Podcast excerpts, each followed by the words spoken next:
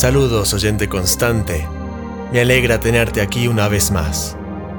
Te invito a que tomes asiento, o si lo preferís por la hora, acostate. Si sos de los míos, podés tener un bocado para manotear cada tanto.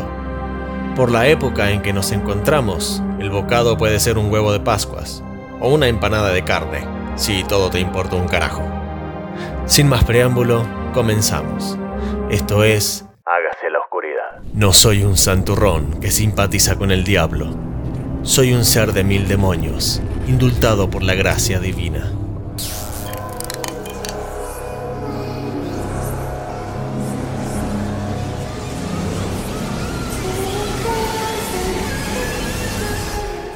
Hágase la oscuridad. Historias y audiorelatos de terror y suspenso.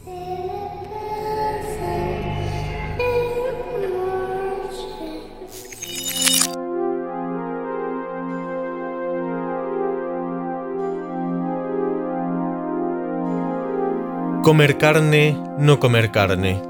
Comprar huevos de Pascua o hacerlos uno mismo para abaratar costos. Hablar de Moisés, de Jesucristo o del conejo de Pascuas. Hablar del cristianismo o del capitalismo. Son algunos de los opuestos en que el mundo se encuentra en estas fechas. Nosotros, por nuestra parte, vamos a contar historias inquietantes. Pero tampoco nos vamos a desentender tanto de las fiestas que nos rodean. En esta oportunidad te voy a traer un relato inspirado en un relato bíblico y en un largo proceso de reflexión personal. Podés tomarlo como una historia de ficción al 100%, o como yo, creer que algunas de las cosas que se narran sucedieron. Yo me identifico con la fe cristiana y el credo de los apóstoles. No me avergüenzo del Evangelio, que es poder de Dios para salvación aunque muchas veces sí me avergüenzo de la iglesia, que es poder del hombre para perdición y condenación. Vamos a transportarnos al primer siglo, ¿te parece? Agárrame del brazo, hacelo con fuerza, vamos hacia lugares tenebrosos. Es momento de que subas el volumen. Comienza el relato. Acuérdate de mí por Feliciano Navarro.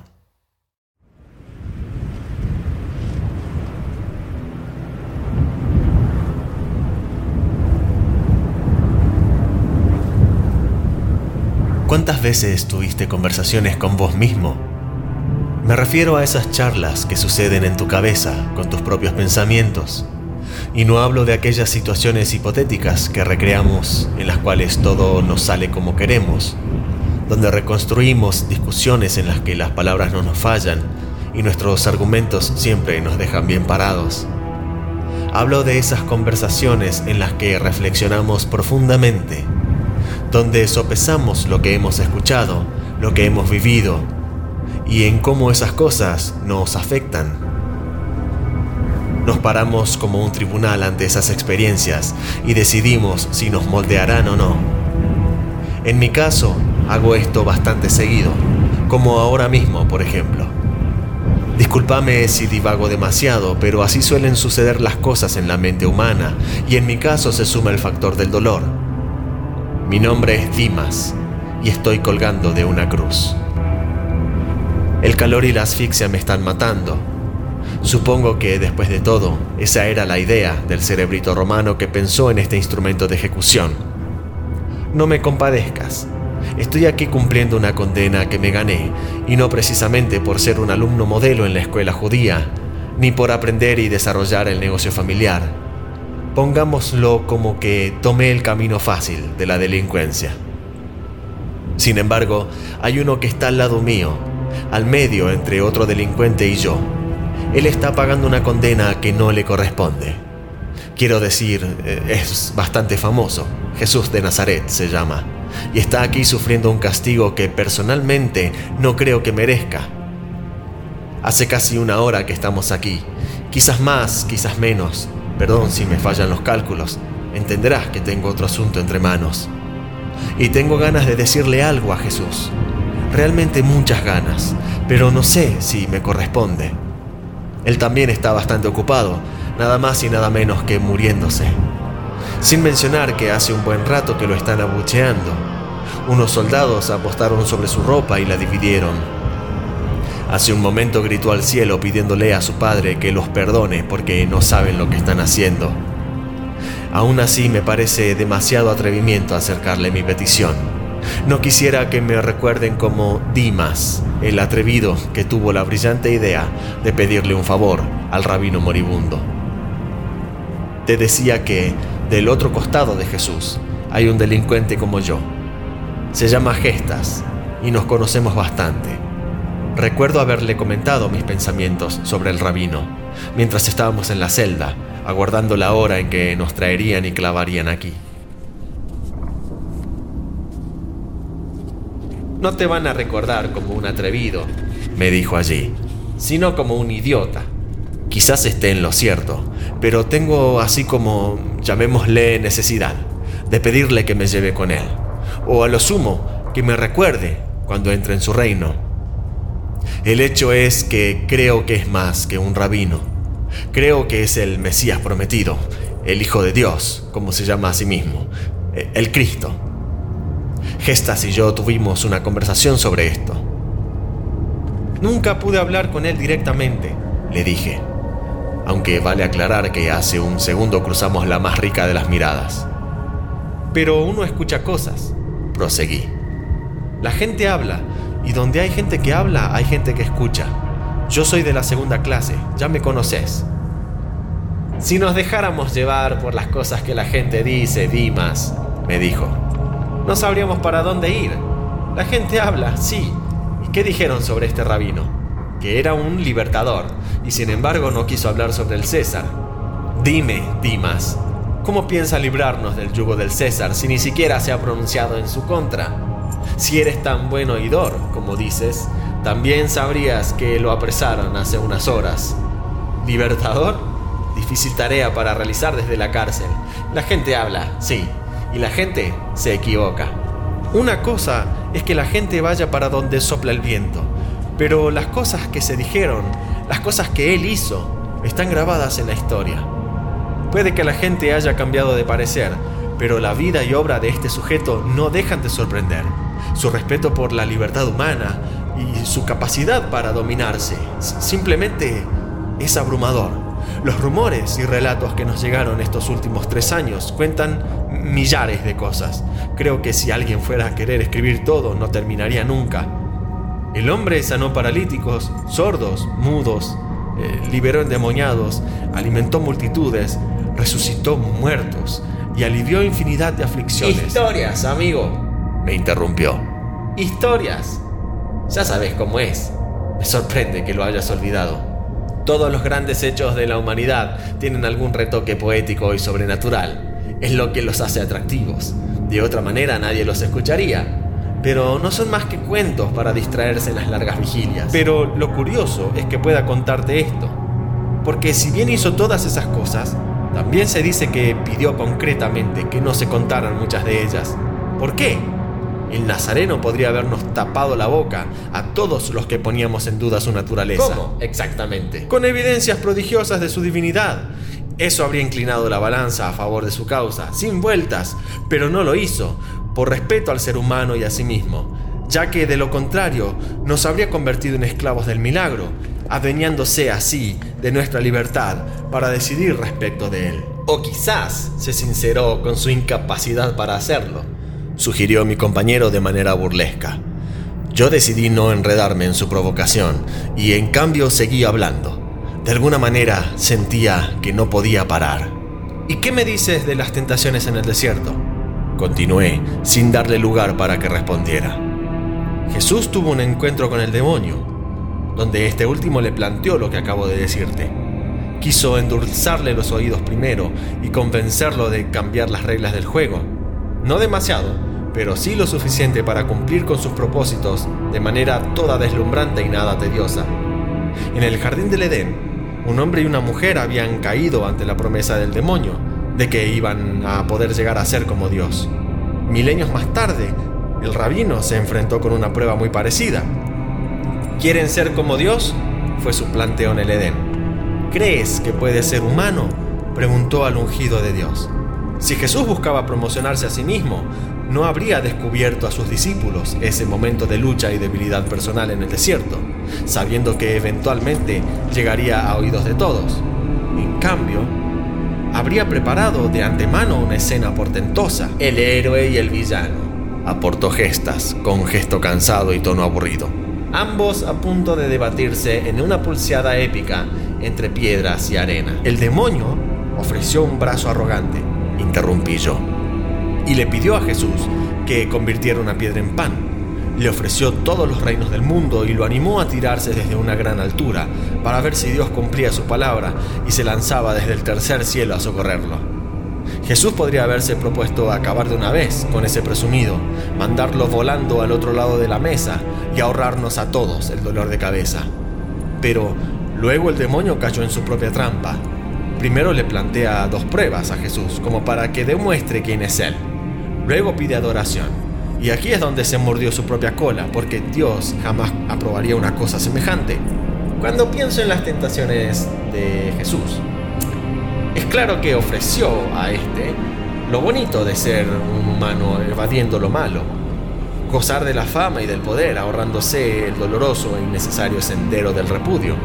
En resumen, llevar una corona y no una cruz. Un Mesías, a mi entender, no haría nada para beneficiarse a sí mismo. La tentación giró en torno a las expectativas que teníamos nosotros, sus compatriotas, de cómo sería el Mesías. El demonio le ofrecía a Jesús la oportunidad de ser el Mesías que todos deseamos. Y esas tentaciones vuelven a presentarse ahora. Jesús vuelve a oír la atracción del demonio a tomar un camino más fácil. Clavado en la cruz, Jesús no para de oír las burlas que lo incitan a echarse atrás. Si tú eres el Cristo, sálvate a ti mismo y a nosotros, gritó Gestas. Los espectadores, ignorantes, repitieron el clamor. Que se baje de la cruz y creeremos Líbrate a ti mismo si quieres. No creo que haya rescate. Es evidente que si Jesús quisiera podría hacerlo, pero si vino a salvar a otros, eso quiere decir que no puede salvarse a sí mismo. Sospecho que debe haberlo sabido todo este tiempo. Yo he tenido tentaciones y me costaron la paz, pero las tentaciones de Jesús buscan cobrarse su propósito para venir al mundo. Le proponen a Jesús atajos hacia la meta, pero él bien sabe que los atajos no llevan al cumplimiento de su misión y renuncia a ellos como renunció a realizar milagros que solo aumentaran su fama entre la gente, porque nos conoce como si nos hubiera creado. Sabe cómo las personas celebramos lo extraordinario y sobrenatural. Sabe lo fácil que es apoderarse de nuestra libertad de decidir. Pero el rabino desea que lo amemos de manera espontánea y que lo sigamos habiendo decidido libremente hacerlo. Él no solo resistía a unas tentaciones, estaba renunciando al poder de imponer la fe. Un Dios omnipotente dándonos independencia. Y aunque mi fe sufrió a causa de tanta paciencia de su parte, de tanta libertad, entiendo por qué Él insiste por una forma más lenta y discreta, un camino que ame la justicia y la haga crecer, porque de otra manera debería desquitarse, y Él nunca se impuso a quienes no estaban dispuestos, y no lo va a hacer. Cuanto más pienso en el rabino y en su negativa a actuar, ah, la tremebunda insistencia de Dios en la libertad humana es tan absoluta que nos dejó escupir su rostro, crucificarlo y vivir como si Él no existiera. Podría borrarnos de la existencia, pero su amor, solo el amor, puede producir una respuesta de amor. El amor es el único poder capaz de conquistar el corazón humano, y Él nunca ha forzado la mano de nadie Estimó el conquistar los corazones con palabras y que la inspiración actuara en cuenta del miedo, que el perdón obrara en cuenta del rencor. Tomen su cruz y síganme. Esa es la invitación menos manipuladora que se haya ofrecido en la historia. Y he llegado a la conclusión de que nada pierdo en traer mi petición en esta situación tan incómoda. Hace varios minutos que nos estamos mirando me animo a decir que, aunque no emití palabra, escuchó cada cosa que dije, y aunque no me dirigió la palabra, mi corazón escuchó su invitación a decir lo que tengo en la mente. Ni aún temes tú a Dios, estando en la misma condenación, gestas. Nosotros, a la verdad, justamente padecemos, porque recibimos lo que merecieron nuestros hechos. Mas este, ningún mal hizo. Jesús, acuérdate de mí cuando vengas en tu reino. Hoy mismo, dijo el rabino, mirándome a través de sus magullados párpados, estarás conmigo en el paraíso. Luego llevó su mirada al cielo. Las multitudes gritaban palabras de ira y desaprobación ante lo que me había declarado. El rabino exclamó algo que no llegué a escuchar. Su cabeza perdió el sostén de su cuello y colgó de este con leve zarandeo. Estaba muerto.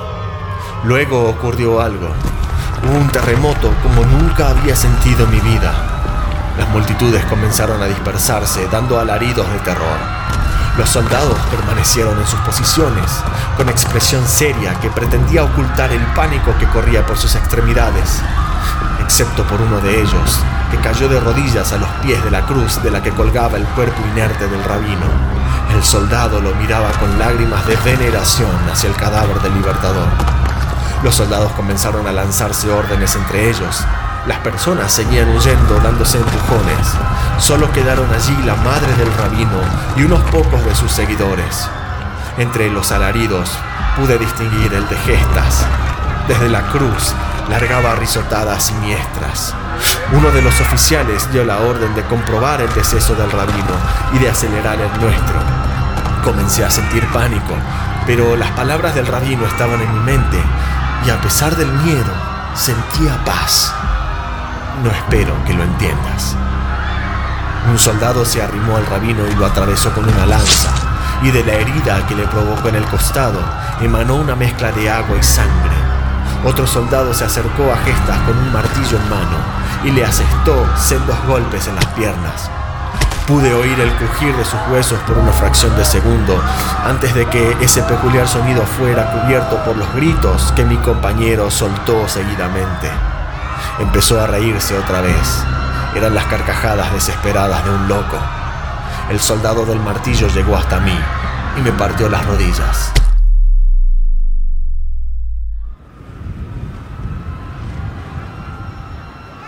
Perdí la conciencia.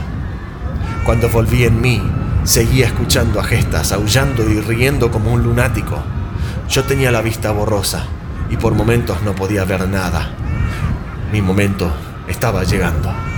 El sufrimiento acabaría dentro de poco. ¡Sáquenmelos de encima! gritó Gestas.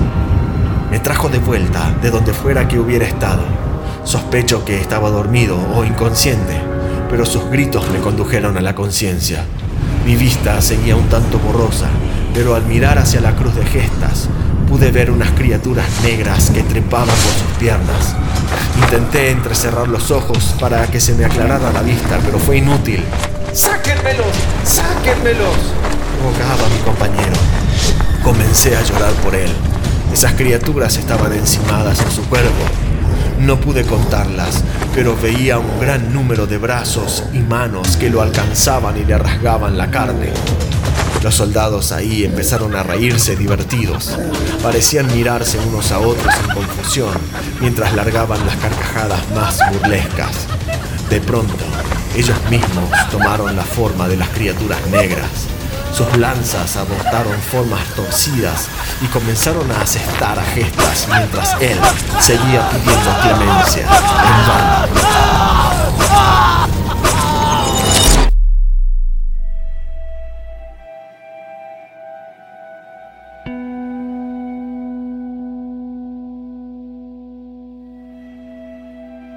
Esa escena macabra desapareció de delante de mí, o quizás fui yo el que desapareció. Sentí que mi respiración dejó de ser pesada. El dolor en mis hombros desapareció, pues mis brazos ya no estaban agarrados con clavos a una madera. Ya no estaba desnudo. Mis pies se posaron sobre un césped verde que emitía una luz dorada y un perfume desconocido. La vista se me aclaró y vi un sendero delante de mí. Lo supe en ese momento. Mi vida había terminado. Estaba muerto. aunque no me sentía así, muerto. Avancé por el sendero y entendí que mi vida comenzaba, una vida de durabilidad eterna.